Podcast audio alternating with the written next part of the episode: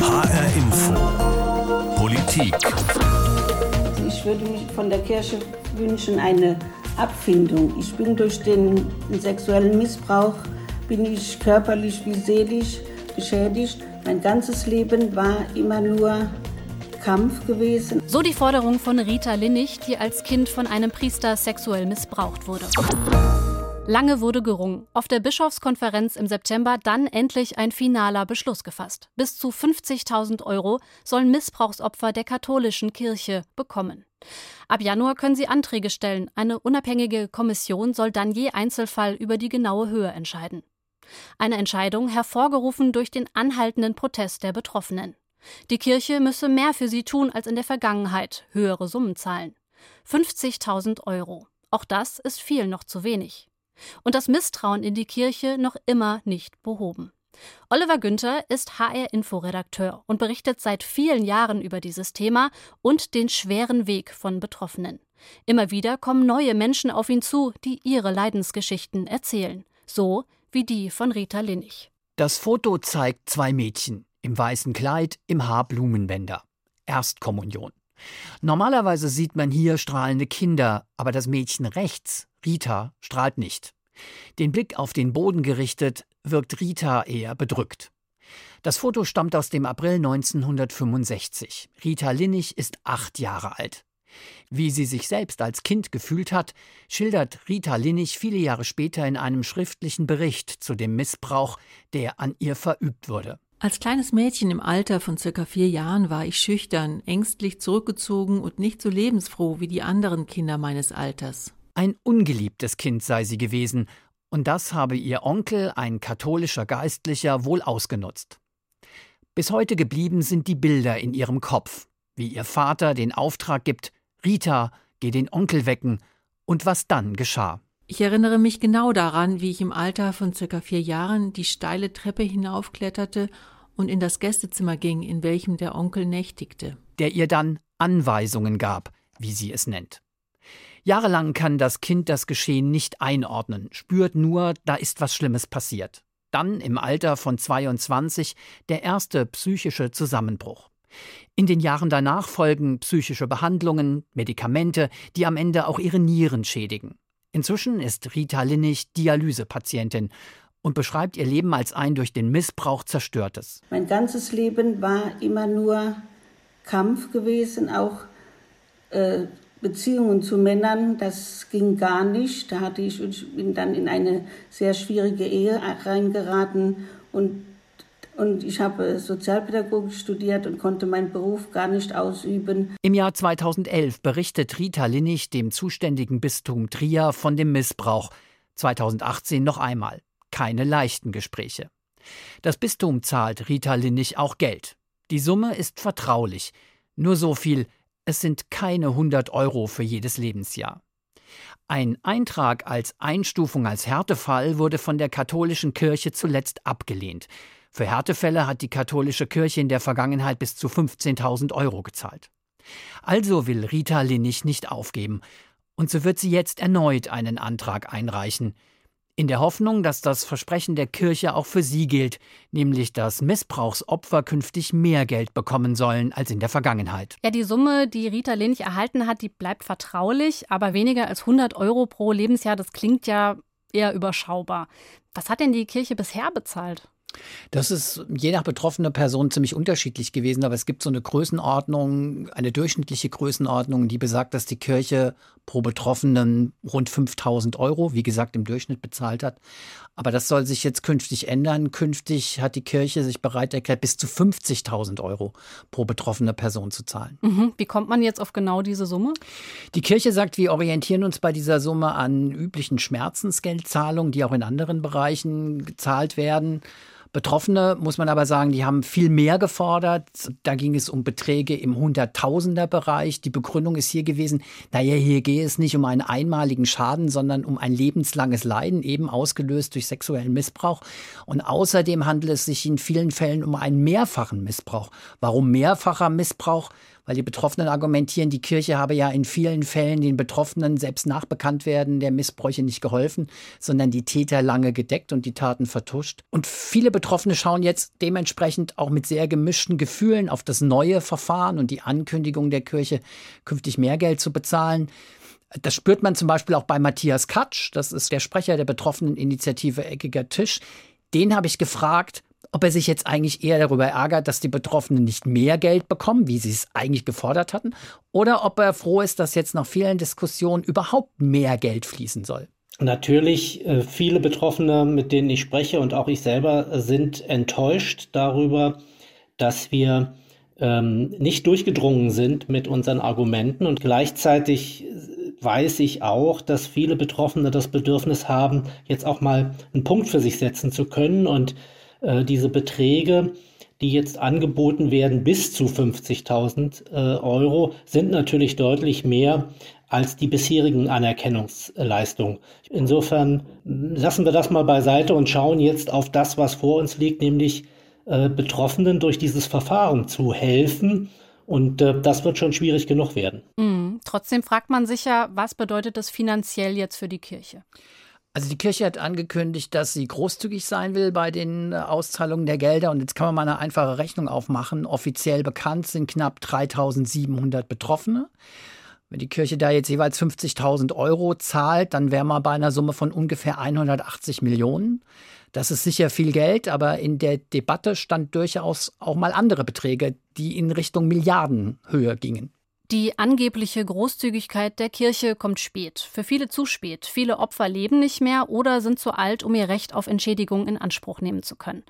Die, die es nicht sind, haben bereits ihr ganzes Leben unter den Missbrauchsfolgen gelitten, auch finanziell. Das zeigt auch die Geschichte von Rita Linnig. Rita Linnig hat ein Studium der Sozialpädagogik absolviert.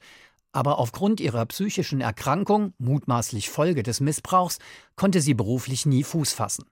Darunter muss die inzwischen 64-Jährige bis heute leiden, auch finanziell, wie ihr Sohn Sascha Linnig berichtet, der seine Mutter unterstützt.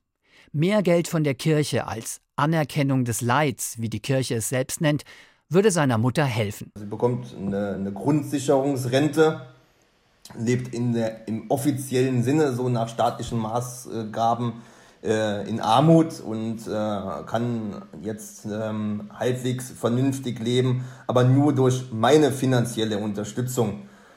Aber natürlich ist das auch für mich entsprechend eine finanzielle Belastung und es wäre halt einfach für uns äh, neben der Anerkennung eine Erleichterung. Zumal zur normalen Lebenshaltung noch weitere Kosten kommen. Kosten für einen Wohnungswechsel in die Nähe von Berlin, denn aufgrund von Alter und Krankheit ist Rita Linnig immer intensiver auf die Unterstützung ihres Sohnes angewiesen. Sascha Linnig ist es auch, der den Kampf mit der Kirche, wie er es selbst beschreibt, beharrlich führt. Rita Linnig selbst wäre dazu gar nicht mehr in der Lage. Ich bin sehr stolz auf ihn. Im Grunde genommen ist er auch getroffen. Ich war äh, psychisch krank gewesen. Es war mir schwierig, die Kinder zu erziehen. Ich hatte kein Einkommen. Also er ist, war auch betroffen. Die Mama war krank und konnte für ihn nicht da sein. Und deshalb finde ich das schon eine tolle Sache, dass er so für mich einsteht. Tatsächlich hat Sascha Linnig ebenso wie seine Schwester das Leiden der Mutter viele Jahre lang miterlebt und ist davon selbst tief geprägt. Das ist auch ein Grund dafür, dass er sich mittlerweile intensiv für die Interessen seiner Mutter gegenüber der katholischen Kirche einsetzt.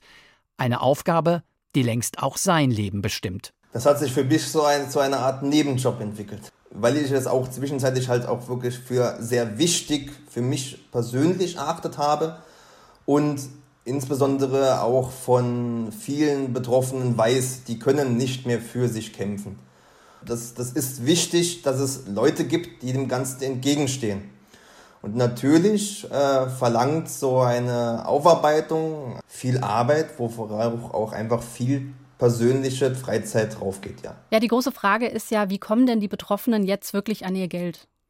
Es gibt eigentlich in dem ganzen Verfahren drei ganz zentrale Aspekte. Der erste Aspekt ist, vielleicht können Betroffene Anträge stellen. Es soll Antragsentwürfe geben, die liegen aber noch nicht vor. Die Kirche hat aber angekündigt, dass es eine sogenannte Plausibilitätsprüfung gibt.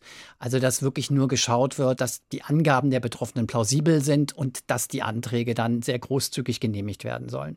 Zweite Frage ist, wie schnell wird dieses Verfahren dauern? Wie lange dauert die Bearbeitung? Das ist für viele Betroffene sicher eine sehr zentrale Frage. Die Kirche, die katholische Kirche ist da sehr zurückhaltend mit Prognosen. Auch was die Erwartung angeht, wie viele Betroffene einen Antrag stellen, äußert sich die Kirche nicht zu. Also da muss man einfach mal abwarten. Und der dritte, sicher sehr relevante Aspekt ist, nach welchen Kriterien wird entschieden. Da gibt es einen Katalog, den die Kirche schon veröffentlicht hat. Der deckt sich in weiten Teilen sehr mit den Empfehlungen, die auch Experten empfohlen haben. Ähm, klar ist auch, es wird eine unabhängige Kommission geben mit Personen außerhalb der Kirche, die dann auch über diese Anträge entscheiden sollen. Trotzdem kann man wahrscheinlich jetzt schon sagen, für viele Betroffene wird das Verfahren nochmal sehr belastend sein. Viele sind älter, mussten viele Jahre warten auf den Prozess, der jetzt ansteht. Viele werden jetzt nochmal mit dem eigenen Missbrauch konfrontiert, müssen Anträge ausfüllen. Und mich hat deshalb sehr interessiert im Rahmen der Recherche, was bedeuten diese neuen Belastungen, dieses neue Verfahren für die Betroffenen? Also habe ich den Kinder- und Jugendpsychiater Jörg Fegert von der Uniklinik Ulm gefragt. Fegert hat sehr viel geforscht zum Thema sexueller Missbrauch und psychische Folgen. Und er hat mir zu Beginn unseres Interviews gleich mal gesagt, dass er jetzt vor allen Dingen die Kirche am Zug sieht. Also ich finde es wichtig, dass man zum Beispiel Eingangsbestätigungen verschickt.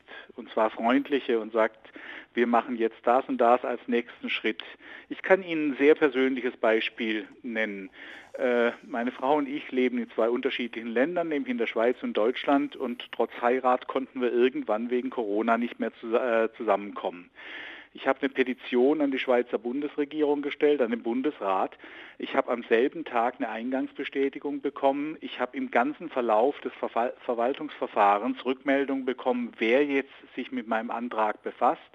Und nach vier Wochen gab es eine Entscheidung und ich durfte wieder einreisen. Ich bin jetzt, sage ich mal, ein gestandener Professor, der alle Privilegien hat, dem es gut geht und, und so weiter. Diese Ohnmacht an der Grenze, da war es für mich enorm erleichternd, einfach ein transparentes Verfahren zu haben, wo ich weiß, ich werde überhaupt gehört und es geht vorwärts. Und das wäre meine Erwartung, dass man nicht in irgendeinen Briefkasten irgendwas reinwirft und dann ein Jahr warten muss oder zwei Jahre warten muss, bis man zum ersten Mal was hört. Also ich denke, diese Entscheidungen müssen gut administriert sein und die müssen klar kommuniziert sein. Nur das kann Vertrauen schaffen. Sie sagen, Transparenz und Nachvollziehbarkeit ist für Sie ein ganz wichtiger Punkt. Ähm, es wird ja wahrscheinlich auch der Begriff Gerechtigkeit eine große Rolle spielen. Also Betroffene, die jetzt auch in der Vergangenheit schon Geld bekommen haben von der Kirche, sagen, es ist viel zu wenig gewesen, viel weniger, als wir erwartet haben, viel weniger, als uns auch zugestanden hat. Das kann ja im Grunde genommen nicht zur Befriedung beitragen. Ja, aber ich weiß nicht, ob das überhaupt noch heilbar ist, dieser, dieser Mangel. Ja, weil es so unterschiedliche Entschädigungsdebatten gegeben hat. Man kann das aber nicht entschädigen. Der Schaden, der entstanden ist, ist ja auch ein subjektiv wahrgenommener, ist quasi verlorene Lebensqualität, sind Chancen, die verpasst sind, die man quasi durch eine Anerkennungssumme allein nicht wieder gut machen kann. Also insofern sehe ich das auch wirklich nicht im Sinne des sozialen Entschädigungsrechts, was wir ja auch vom Staat haben, ja, bei, bei der Opferentschädigung, sondern eher, da geht es dann wirklich auch um gerechte Zumessung, sondern wirklich als eine Anerkennungsgeste. Und die muss, um geglaubt zu werden und wirklich anzukommen, halt auch beachtlich sein, ja, sodass man wirklich deutlich macht, wir haben das Leid gesehen, wir wollen uns entschuldigen und wir machen hier eine Anerkennung. Sie sagen aber, die Anerkennung muss beachtlich sein. Die Kirche kündigt ja jetzt Summen von bis zu 50.000 Euro pro betroffener Person an und sagt auch, sie will eigentlich großzügig entscheiden. Ist das eine Summe, wo man von einer beachtlichen tatsächlich sprechen kann?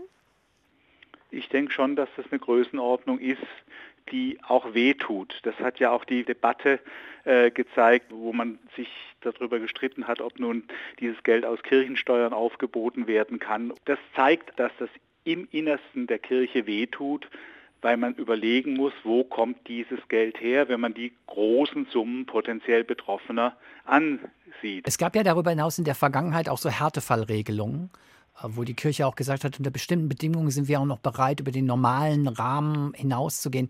Würden Sie sowas für sinnvoll erachten, auch jetzt bei der geplanten Anerkennung des Leids in der neuen Form? Oder macht das aus Ihrer Sicht keinen Sinn mehr, auch gerade wenn Sie sagen, man kann sowieso, man darf sowieso nicht die Hoffnung haben, dass man entschädigt wird? Ja, es gibt sicher gute Gründe, in manchen Punkten Härtefallregeln zu machen. Andererseits darf das nicht dazu führen, dass man sagt, aha, du bist ja gar kein Härtefall, dir ist nichts Schlimmes passiert. Also was ich schwierig finde, ist, zwei Klassen, drei Klassen von Betroffenen einzuführen. Man muss auch aufpassen, welchen Ton, welche Tonalität das Ganze bekommt. Und deshalb ist mir dieser Punkt, dass es um eine Anerkennungssumme geht, die jetzt mal unabhängig ist von dem Schaden, der ausgelöst wurde, einfach anzuerkennen, hier ist Leid ausgelöst worden und hier ist das Leben unnötig erschwert worden. Nach all dem, was Sie so beschreiben, habe ich so den Eindruck, die Betroffenen müssen auch, ich formuliere es jetzt mal so vorsichtig sein, dass sie sich selbst, dass sie keine falschen Erwartungen an diese Anerkennungszahlung haben und vielleicht zu große Hoffnungen damit verbinden.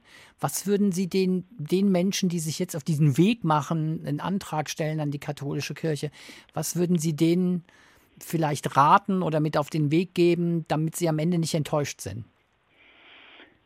Naja, wenn Sie Personen in Ihrer Nähe haben, die Sie dabei mit unterstützen können, über das Ganze äh, zu reden, also sich irgendwo begleiten zu lassen dabei. Das ist immer ein Wagnis, wenn man sich zu erkennen gibt und sagt, ich meine, das steht mir zu, dann macht man einen ersten Schritt im Vertrauen darauf, dass die Institution gerecht oder adäquat reagiert. Und da gab es in der Vorgeschichte genug Anlass daran zu zweifeln, dass das so ist. Insofern kann ich einfach auch die Sorge und Angst vieler Betroffener verstehen. Andererseits jetzt nicht das einzufordern und auch in großer Zahl deutlich zu machen, uns ist das passiert, ihr müsst Praxis ändern, ihr müsst in der Ausbildung anders reagieren. Ihr müsst Schutzkonzepte haben in allen kirchlichen Bereichen, wie wir es in den Schulen auch brauchen. Ja?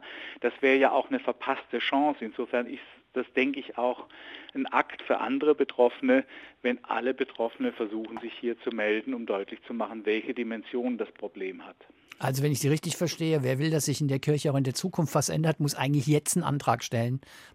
Genau, und dabei gewärtigen, dass es vielleicht nicht so glatt geht und dass es auch eine eigene Belastung ist. Ich würde schließlich noch so ein bisschen auf die Dimension schauen wollen. Also Sie haben ja schon angesprochen, die, die, die sogenannte MHG-Studie, die ja 2018 veröffentlicht wurde und die ja äh, mehr als 3600 betroffene Personen ermittelt hat aus Akten, die in Kirchenbeständen durchgesehen wurden. Sie haben anschließend eine sogenannte Dunkelfeldstudie veröffentlicht mit dem Ergebnis, dass die Zahl der Betroffenen womöglich, Dunkelfeldstudie kann man halt nicht so genau ähm, und präzise beziffern, womöglich aber ein Vielfaches höher liegt. Wenn wir über Missbrauch in der katholischen Kirche sprechen, dann betrifft das also wenn ich Sie richtig verstehe und auch Ihre Dunkelfeldstudie richtig interpretiere, alles andere als eine kleine Randgruppe. Die Dimension ist klar, es geht nicht um 3000, es geht auch nicht um 30.000, sondern es geht mindestens um 50.000 bis 80.000 als untersten Wert und wahrscheinlich um sehr viel mehr Betroffene, allein durch Missbrauch durch Priester in der katholischen Kirche. Was glauben Sie, wie viele Menschen werden sich jetzt an die katholische Kirche wenden, von denen von diesen vielen, die Sie ja eben genannt haben als Zahl, und tatsächlich einen Antrag auf Geldzahlungen stellen? Es wird sehr, sehr viele Personen geben, die auf irgendeine Art damit abgeschlossen haben oder von der Kirche auch nichts mehr erwarten, sich das nicht antun wollen und keine Anträge stellen.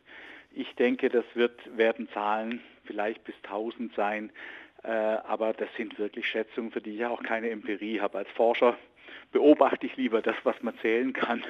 Äh, Prognosen sind immer eine riskante Sache. Aber bisher hat man eigentlich noch nicht erlebt, dass die Institutionen mit solchen Forderungen überrannt werden. Jörg Fegert sieht also die katholische Kirche in der Pflicht, Vertrauen zu schaffen. Und Tatsache ist, genau dieses Vertrauen haben viele Betroffene verloren. Das gilt auch für Rita Linnig und ihren Sohn. Wenn Rita Linnig von ihrem Leben nach dem Missbrauch, erlitten als kleines Mädchen, erzählt, spricht sie von Kampf.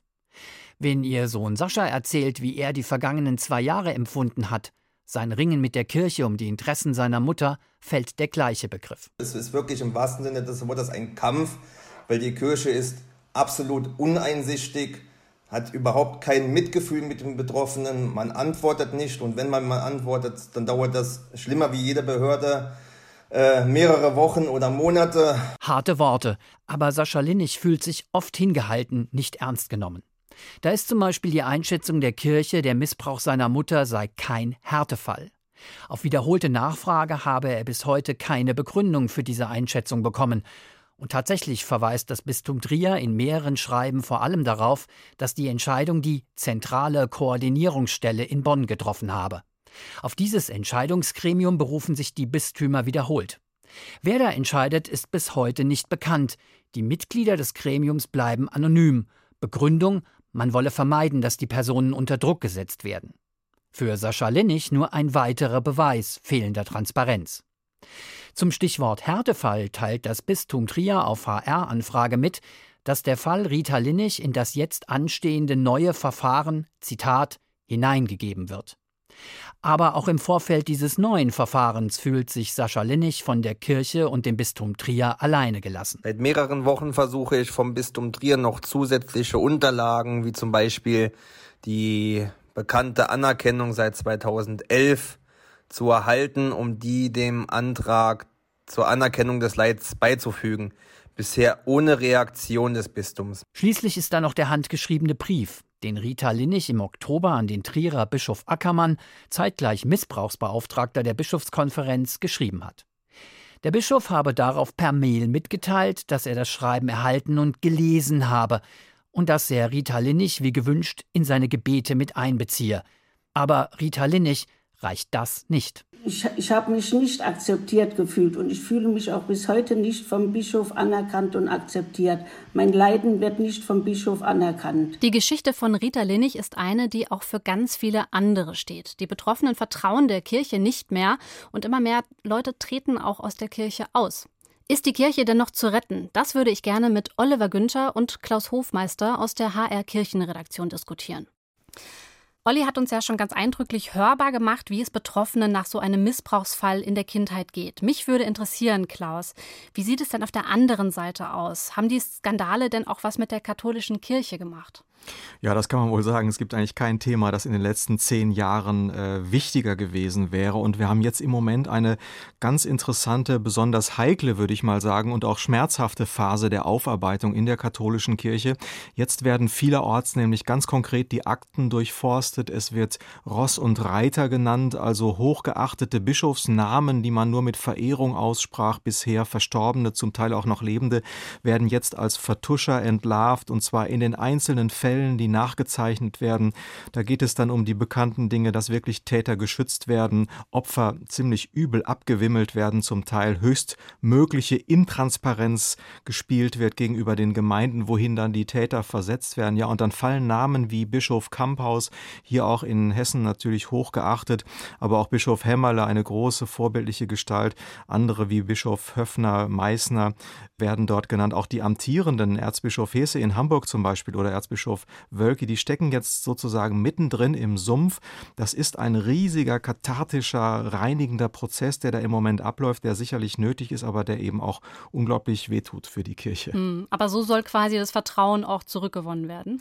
Das würde ich sagen. Anders geht es ja gar nicht. Ähm, man sagt jetzt, es geht zwar irgendwie an die Grundfesten, an das klerikale System, aber da liegen ja eben auch die Systemschwächen der katholischen Kirche und dieser Prozess, der im Moment vor sich geht, der ist sehr weitreichend. Das ist, glaube ich, manchen auch noch nicht klar, denn dieser Klerikalismus, das ist ja nichts Nebensächliches, das ist ja etwas, das sozusagen äh, im Grund, in der Grundarchitektur der katholischen Kirche verankert ist. Und da hat man im Moment den Eindruck, da wird auch das System als Ganzes so ein bisschen in Frage gestellt. Mhm. Und äh, der Versuch, äh, Vertrauen wiederzugewinnen, ist natürlich das erste Ziel dieser mhm. Aktion. Olli, würdest du sagen, das reicht, was da gemacht wird?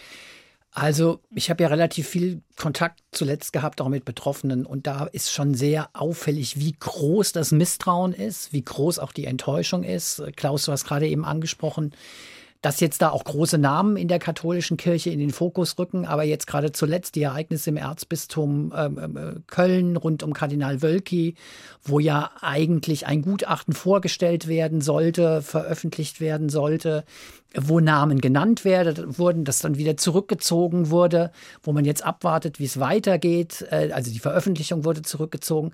Da merkt man schon, da ist die Verbitterung auch bei den Betroffenen sehr groß. Und das spürt man zum Beispiel auch bei Matthias Katsch von der betroffenen Initiative Eckiger Tisch, den ich auch mal nach seinen Empfindungen gefragt habe. Nach all den jahrelangen Auseinandersetzungen, die Sie ja selbst mit der Kirche haben, den Bemühen, diese Aufarbeitung voranzubringen, Ihr Engagement auch was die äh, Anerkennungszahlungen angeht, haben Sie manchmal den Eindruck, die Kirche hat trotz all der Bekundung bis heute nicht verstanden, was die Betroffenen von ihr als Institution erwartet? Die, diesen Eindruck, den habe ich allerdings. Ich bin wirklich an dem Punkt, wo ich sage, ähm, das ist nicht mehr Unwissen, das ist nicht mehr ähm, die Unfähigkeit, sich in die Betroffenen hineinzuversetzen, sondern das ist absichtsvoll ähm, im eigenen Interesse ähm, der Institution, aber auch ganz persönlich. Und äh, ja, entsprechend ähm, wütend bin ich, wenn ich auf diese äh, Verhältnisse schaue. Also das hört sich schon sehr, sehr entschieden, sehr verbittert an. Und da frage ich mich wirklich, ob dieses Vertrauen, dieses verlorene gegangene Vertrauen, ob das überhaupt noch mal von der Kirche wiederhergestellt werden kann. Bin mhm. da sehr skeptisch im Moment. Was mich wirklich nicht loslässt, das ist diese Zahl von mindestens 80.000 Betroffenen, die Professor Fegert genannt hatte. Das heißt, es sind ja wirklich keine Einzelfälle, ja, keine einzelnen schwarzen Schafe in der Kirche, sondern da reden wir doch irgendwie über ein ganzes System, in dem sich offenbar Sexualstraftäter ausbreiten konnten und zwar jahrzehntelang. Und da frage ich mich, hat man an diesen Strukturen wirklich geschraubt, ja? Kann oder kann sowas immer noch vorkommen?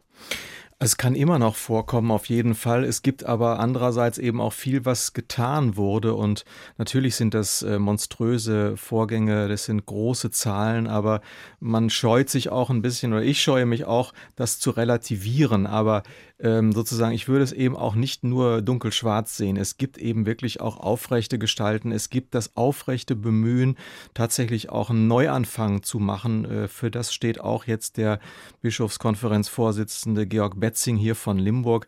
Es ist ja auch schon viel passiert. Sie kommen im Moment einfach nicht mit dem durch, was auch positiv passiert ist. Also denken Sie zum Beispiel, denken wir zum Beispiel an die allgemeinen Standards der Missbrauchsaufarbeitung unter Beteiligung von Betroffenen. Das ist Vertrag vertraglich gesichert worden mit dem Missbrauchsbeauftragten der Bundesregierung. Also die sagen schon, wir brauchen auch die Hilfe von außen. Das heißt, wir schaffen das auch nicht alleine, aber sie machen dann auch einen Vertrag und der ist eben jetzt auch ratifiziert in allen 27 deutschen Diözesen. Das heißt, es passiert was. Es gibt die betroffenen Beiräte. Jetzt nach und nach werden sie überall eingerichtet.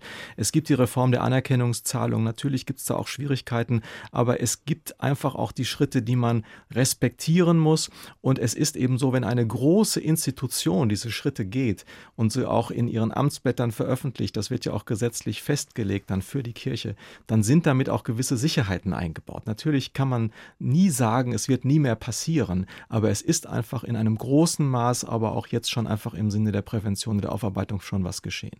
Also das heißt, die Kirche, sie macht einiges tatsächlich, ist nur die Frage, ob es bei den Betroffenen dann auch wirklich ankommt. Was ist euer Gesamtfazit? Ist die Kirche noch zu retten?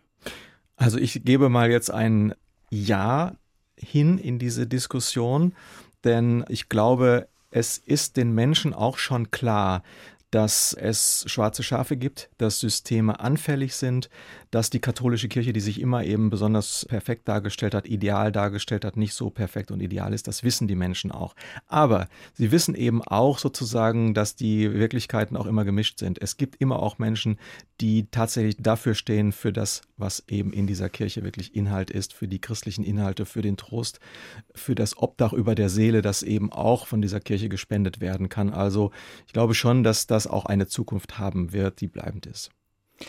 Ich habe schon den Eindruck, äh, trotzdem, was Klaus eben angesprochen hat, dass sich doch viele Leute abwenden. Viele Leute auch gerade ähm, im Fall der katholischen Kirche diese Fallhöhe sehen, diese moralische Fallhöhe, auch weil man muss natürlich sagen, sexueller Missbrauch ist ja kein Alleinstellungsmerkmal der katholischen Kirche. Das haben wir in anderen gesellschaftlichen Bereichen auch sogar in einem viel größeren Maß. Der Haupttatort ist eigentlich die Familie. Im Sportbereich gibt es das Problem, aber bei der katholischen Kirche gucken die Leute halt schon genauer hin. Und das ist jetzt wahrscheinlich auch wirklich ein Dilemma für die Kirche, die aus meiner Sicht schon in einer schweren, schweren Krise steckt. Wobei ich schon das unterschreiben will, was Klaus sagt. Die Kirche ist da auch nicht monolithisch. Es gibt in der Kirche, und das wissen wir ja auch aus unseren Recherchen und aus unserer Arbeit, durchaus Bischöfe, die diese Diskussion vorantreiben wollen und die wirklich was auch im Sinne der Betroffenen bewegen wollen. Aber Die Betroffenen sind halt wirklich auch sehr, sehr, sehr misstrauisch. Sie vertrauen der Kirche nicht mehr. Und das ist, glaube ich, eine große Hypothek, die die katholische Kirche auch auslösen muss. Vielen Dank, Olli. Vielen Dank, Klaus, für euren Input. Die Kirche versucht ihr massives Image- und Glaubwürdigkeitsproblem mit dem neuen Verfahren in den Griff zu kriegen. Ob das gelingt, hängt auch von dessen Erfolg ab, je nachdem, wie sich das erneuerte Verfahren zur Anerkennung der sexuellen Missbräuche in der katholischen Kirche gestalten wird, wie lange es dauern wird, bis Opfer wirklich an das Geld kommen und welche weiteren Geschichten in den nächsten Jahren noch ins Licht kommen. Das war HR Info Politik in Anerkennung des Leids. Mehr Geld für Missbrauchsopfer der katholischen Kirche mit Sarah Batti und Oliver Günther.